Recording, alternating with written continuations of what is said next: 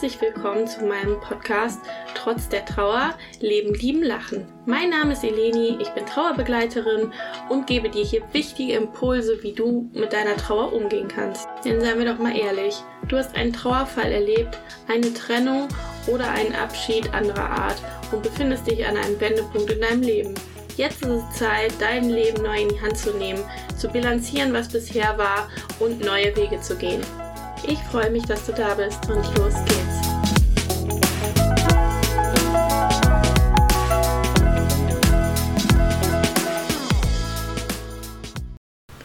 Ja, schön, dass du da bist. Heute gibt es mal wieder eine Solo-Folge von mir. In der letzten Abstimmung über Instagram habt ihr euch nämlich wieder mal was von meiner eigenen Geschichte gewünscht. Und ähm, in dieser Folge erzähle ich darüber, ähm, wie meine eigene Fehlgeburtserfahrung ist. Ich bin nämlich eine, eine Mama mit Kindern an der Hand. Ich habe zwei Jungs hier zu Hause, sechs und fünf Jahre, aber ich bin auch zweifache Sternenmama.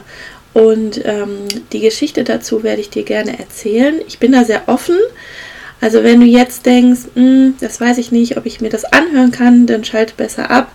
Ähm, ansonsten wünsche ich dir viel Spaß. Ähm, beim Hören. Vielleicht erkennst du Parallelen oder etwas, was uns verbindet oder hast ähnliches durchgemacht. Ähm, genau, und in meiner Praxis begleite ich auch Frauen äh, mit Fehlgeburtserfahrung auf ihrer emotionalen Reise, auf ihrem Weg. Ähm, ich gebe da Hilfestellungen, wenn, ähm, wenn man gerade die Diagnose bekommen hat, in welche ähm, unterschiedlichen Richtungen, also wie man das für sich gestalten kann, ähm, wie man das natürlich betrauern kann und ähm, ja, da das Baby seinen Platz in der Familie findet. Genau, ich wünsche dir jetzt viel Spaß und es geht ähm, direkt los. Und zwar haben sich beide Fehlgeburten letztes Jahr zugetragen. Mein Mann und ich, wir wollten gerne ein drittes Kind haben haben auch äh, ja lange drauf gewartet. Mein großer Sohn ist jetzt schon sechs und mein kleiner ist fünf. Und so langsam war es Zeit für uns wieder ja, zu üben oder Versuche zu starten, noch ein Baby zu bekommen. Und ähm, wir sind dann auch im Januar schwanger geworden ähm, und haben uns natürlich total gefreut und schon ausgerechnet, wann das Baby dann auf die Welt kommen wird. Und äh, ja, waren dann beim ersten Ultraschall bei der Frauenärztin und ähm, ja, diesen Tag werde ich wahrscheinlich nie in meinem Leben vergessen, weil sie den Ultraschall gemacht hat und dann ja relativ lange nichts gesagt hat und ähm, sagte dann irgendwann zu mir, ja, Frau Krautz, das sieht nicht gut aus. Und äh, ich konnte mit dieser Information irgendwie gar nichts anfangen, weil meine ersten beiden Kinder auch die Geburten, das war alles super, die Schwangerschaften waren super, alles lief nach Plan und äh, sich gut entwickelt und die Geburten waren auch wirklich schön. Also konnte ich mit diesem Satz jetzt so gar nichts anfangen. Und ähm, ja, als ich mich da wieder angezogen hatte und dann am Schreibtisch bei der Frauenärztin saß, sagte sie halt, ja, die, die Fruchthöhle sehe aus wie ein Ei, also die wäre nicht schön rund und ähm, ja, das ja, sie würde mal schauen, nochmal einen Kontrolltermin machen, aber das sähe nicht gut aus. Ja, und dann sind wir völlig verstört, mein Mann und ich, rausgegangen und wussten erstmal gar nicht, was wir machen sollten. Ähm, wir hatten zum Glück zu diesem Zeitpunkt schon eine Hebamme, ähm, weil wir nämlich eine Hausgeburt geplant hatten und ich hatte mich ganz schnell informiert und ich hatte quasi schon, ähm, ja, vor der eigentlichen Schwangerschaft wusste ich schon, wo ich mich hinwenden wollte und ähm, ja, habe dann meiner Hebamme Bescheid gesagt und sie so, ja, warte erst mal ab bei dem nächsten Termin und ähm, Spiel meinte ich rein und also sie hat uns sehr, sehr gut begleitet ähm, und ähm, mir eigentlich auch dazu geraten, eigentlich müsste ich gar nicht mehr zum Frauenarzt gehen, weil ich wüsste ja schon quasi, äh, ja, dass es wahrscheinlich kein gesundes Baby werden wird. Ähm, ich war dann, glaube ich, doch nochmal zur Untersuchung und da stellte sich halt heraus, also einen kleinen Hoffnungsschimmer gab es da noch, ähm, aber da stellte sich dann wirklich raus, dass es, äh, ja, dass die Fruchthöhle halt nicht besonders gut aussieht und dass, ähm, ja, das wohl zu einer Fehlgeburt werden wird. Und ähm, ja, meine Ärztin hat mich gar nicht so zur Ausschabung weiter beraten und ich bin dann auch ziemlich schnell äh, nach Hause und habe eigentlich mehr Kontakt mit meiner Hebamme gehabt und habe ihr dann das erzählt und dann sagt sie, ja, du, es gibt mehrere Möglichkeiten. Ich hatte auch ein bisschen bei Instagram mit ein paar Doulas, war ich da im Gespräch, mit einer Doula war ich im Gespräch und äh, sagte, ja, du musst hier ein Sieb auf die Toilette legen und dann kann das wie eine kleine Geburt sein und für mich waren da so viele neue Informationen, weil ich das ja noch nie erlebt habe, weil ich ja ganz gesunde Babys zur Welt gebracht habe. Ähm, ich hätte was zur Geburt sagen können, aber nicht zur, zur kleinen Geburt. Und ähm, ja, habe mir da möglichst viele, also mit der Dula habe ich geschrieben, mit meiner Hebamme, habe mir da äh, mich da ganz doll informiert und ähm, das war ungefähr in der sechsten, siebten Woche. Also wir wussten eigentlich von Anfang an, dass es äh, kein gutes Ende nehmen wird. Und ähm, ja, habe das Baby trotzdem in mir getragen, war trotzdem immer noch schwanger und habe mich auch so gefühlt und ähm, bin dann mit meinem kleinen Sohn ins Krankenhaus gegangen, weil der eine Nasen-OP gemacht kriegen musste und ich war die Begleitperson. Unter Corona-Zeiten, ähm, ja, wurden wir dann natürlich getestet und also es war klar, ich bin die Begleitperson und ich habe mich irgendwie ein bisschen gesträubt. Einerseits wollte ich nicht, dass mein Kind operiert wurde äh, und äh, andererseits wusste ich ja, es kann auch jeden Moment irgendwie losgehen. Also ich war auch vorbereitet, ich hatte auch äh, mir extra eine Unterlage mitgenommen und ähm, als ich dann mein, mein Kind in OP äh, sozusagen entlassen habe ähm, und der operiert wurde, fing bei mir halt die Blutung an. Und ähm, ja, das war, wie soll ich sagen, sie war auf einer Hals-, Nasen-, Ohrenhartstation. Es war also kein Gynäkologe da. Die Hebamme hatte keine Chance zu mir zu kommen. Mein Mann war nicht da. Es war eigentlich nur mein Sohn und ich. Und ähm, in der Nacht ähm, um drei Uhr nachts. Also mein, mein Sohn war dann wieder aus der OP raus und wir haben da zusammen geschlafen im Familienbett sozusagen oder Familienzimmer. Und zum Glück hatte dieses Zimmer ein extra Badezimmer. Äh, das war ganz schön. Und ähm, um drei Uhr nachts wurde ich halt mit solchen Schmerzen wach, ähm, dass ich da auf Toilette gegangen bin und dachte, ach Gott, jetzt geht's los. Und äh, ja, ein Sieb hatte ich natürlich nicht dabei und äh, ich dachte, Gott, irgendwie, ich, ich habe Wehen. Also das, das war schon sehr, sehr klar zu erkennen, dass ich Wehen hatte. Und ähm,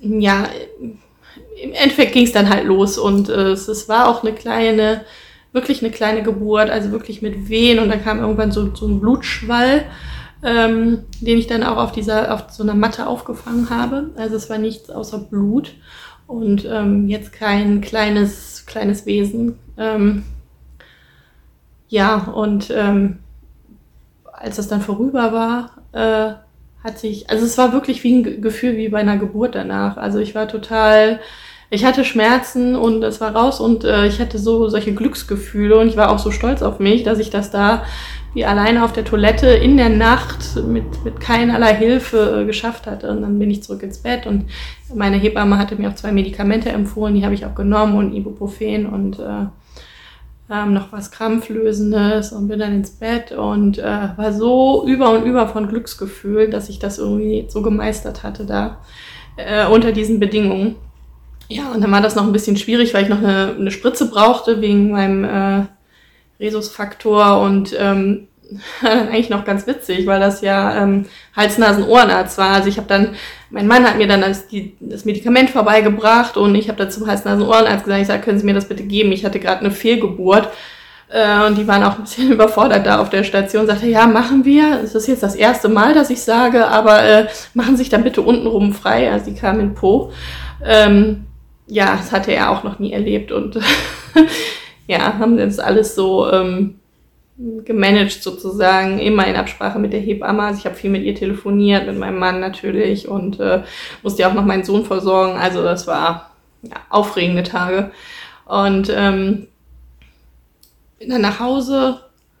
Ähm, also wir wurden dann entlassen auch nach drei Tagen und ähm, ja, das musste sich erstmal alles setzen. Ich habe dann aber so mit den Kindern, also mit meinen beiden Söhnen ähm, und mit meinem Mann so, so einen Stein auch gestaltet. Also wir haben einen extra großen Stein gesucht und haben dann mit so Acrylfarben, die auch nicht vom, also nicht abgeschwemmt werden, so einen Stein gestaltet und ähm,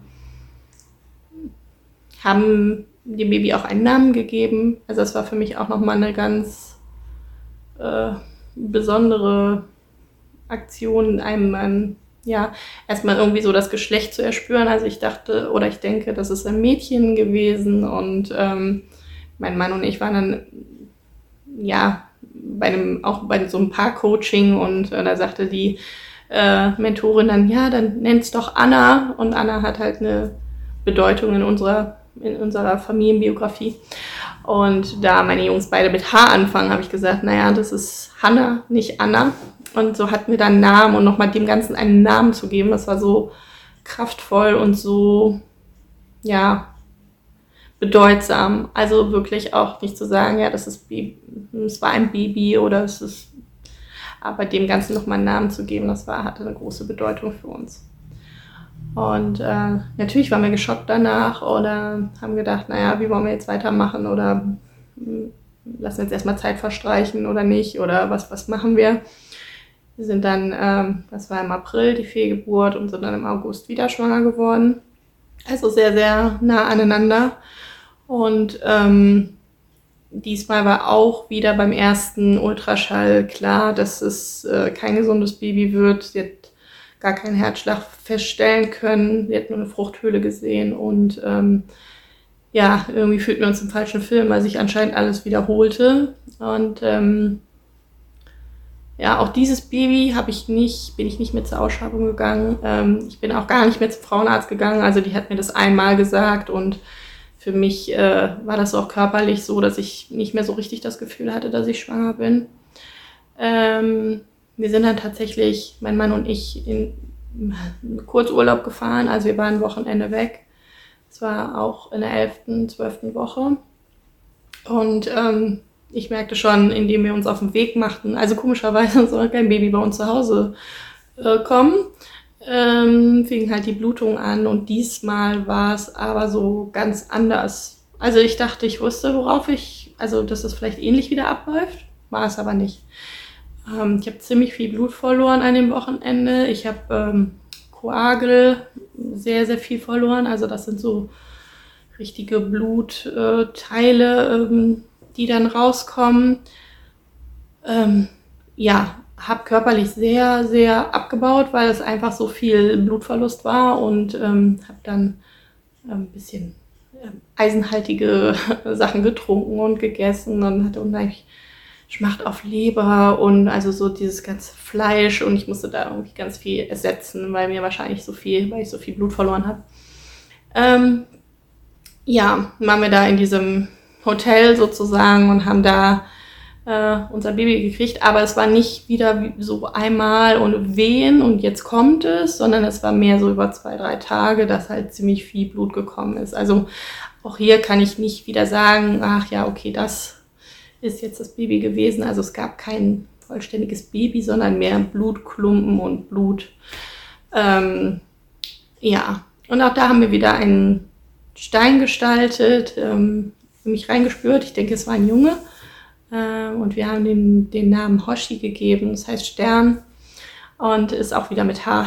Das reiht sich ganz gut ein bei uns.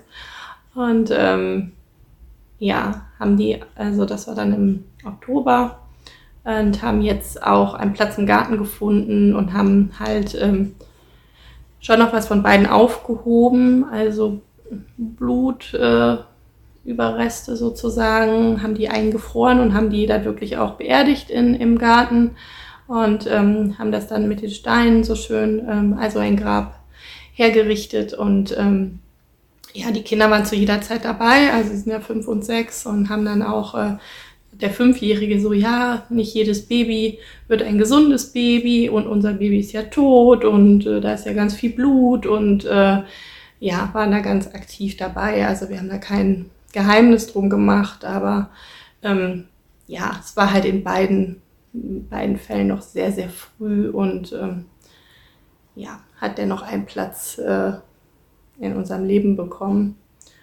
Und ähm, ja, ich habe also gerade die zweite Schwangerschaft oder die zweite Fehlgeburt, da habe ich das halt extrem körperlich gemerkt und ähm, ich habe danach auch erstmal gesagt, also letztes Jahr, nee, mir reicht's. Also ich will jetzt erstmal gar nicht wieder an irgendein Baby denken oder eine, eine Schwangerschaft oder wie ich da hinkomme oder ähm, habe da so ganz dicht gemacht und brauchte wirklich auch den Rest des Jahres, um da mal wirklich meinen Körper wieder einigermaßen fit zu kriegen. Und äh, ja, ähm, habe das auch gemacht. Und äh, ja, Anfang dieses Jahres, also so langsam kribbelt es halt wieder und äh, wir wollen es auch gerne nochmal versuchen. Ähm, ja. Und da auch die Hoffnung, dass es nochmal ähm, gut oder gesundes Baby äh, wird und ähm, ja, also ne, hinterher so ein bisschen versucht man natürlich rauszufinden, woran hat es denn gelegen, was äh, war jetzt die Ursache. Und so Aussagen vom Frauenarzt wie, naja, es waren noch keine drei Fehlgeburten, also machen wir noch keine wirklichen Untersuchungen, kriegt man dann auch zu hören. Ähm, ja, genetisch, wenn man schon zwei, zwei gesunde Kinder hat, ist wahrscheinlich, also nichts in der Genetik zu finden, keine Blutgerinnungsstörung, alle Sachen, die man so hm, jetzt untersuchen würde, hätte ich noch keine Kinder, würden die Ärzte vielleicht veranlassen. Aber dadurch, dass wir zwei gesunde Kinder haben, passiert das halt alles nicht. Und da muss man halt versuchen, bei sich zu bleiben, zu gucken, wo die Reise hingeht, sich was Gutes zu tun. Und ähm, habe jetzt auch noch mal eine andere Hebamme gefunden, die auch so Fruchtbarkeitsmassagen mit mir macht und ähm, hatte auch bemerkt, dass die, die Gebärmutter ein bisschen in der falschen Position lag, hat die wieder richtig hingestupst sozusagen und äh, ja, ich denke einfach was Gutes tun, dem Körper auch ein bisschen Zeit geben. Ähm, ja, dann findet sich auch wieder der Mut, äh, weiterzumachen. Und äh, ja, ganz klar wird man dankbarer für seine Kinder, die man schon hat, seine gesunden Kinder. Ähm, es ist einfach schön, sie zu sehen und äh, trotzdem merkt man da auch eine Sehnsucht. Also ne, wünschen sich auch noch ein Schwesterchen oder ein Brüderchen, eigentlich lieber eine Schwester. und ähm, ja, ich glaube, wenn man da gesundheitlich wieder, ne, wenn der Körper sich regeneriert hat, äh, wenn man das gut verarbeitet hat, wenn das im Leben einen Platz bekommen hat, wenn man Rituale durchgeführt hat, wenn man ja vielleicht auch eine kleine Grabstätte hat, wenn man einen Platz hat, wo man hingehen kann, ich glaube, dann ähm, ja, kann man sich vielleicht auch wieder ins Abenteuer wagen oder einen neuen Versuch starten und äh, ja, hoffentlich ein Regenbogenbaby, ein gesundes Regenbogenbaby bekommen. In diesem Sinne, ich hoffe, äh, mein Erfahrungsbericht hilft dir in irgendeiner Weise und